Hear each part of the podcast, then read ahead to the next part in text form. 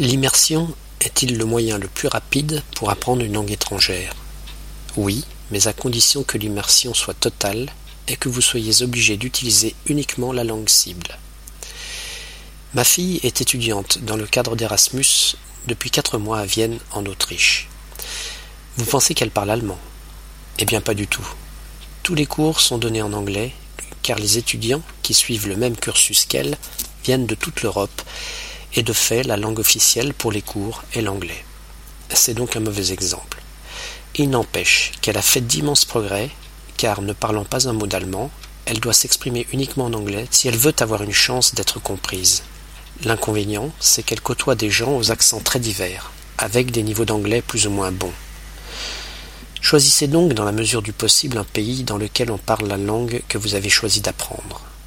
Cependant, prenez garde aux accents et assurez-vous que votre voyage d'immersion se fait dans une région à l'accent standard. Dans le cas contraire, vous risquez de prendre de mauvaises habitudes qui seront difficiles à corriger. Évitez tout contact avec des compatriotes. Ne recherchez la compagnie que des natifs.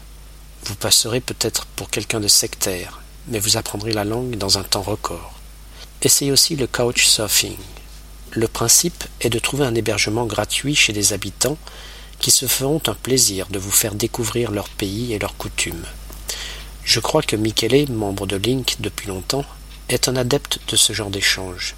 Si vous êtes intéressé, il se fera un plaisir de vous en parler. Alors, prêt pour l'aventure? Préparez donc dès maintenant votre voyage.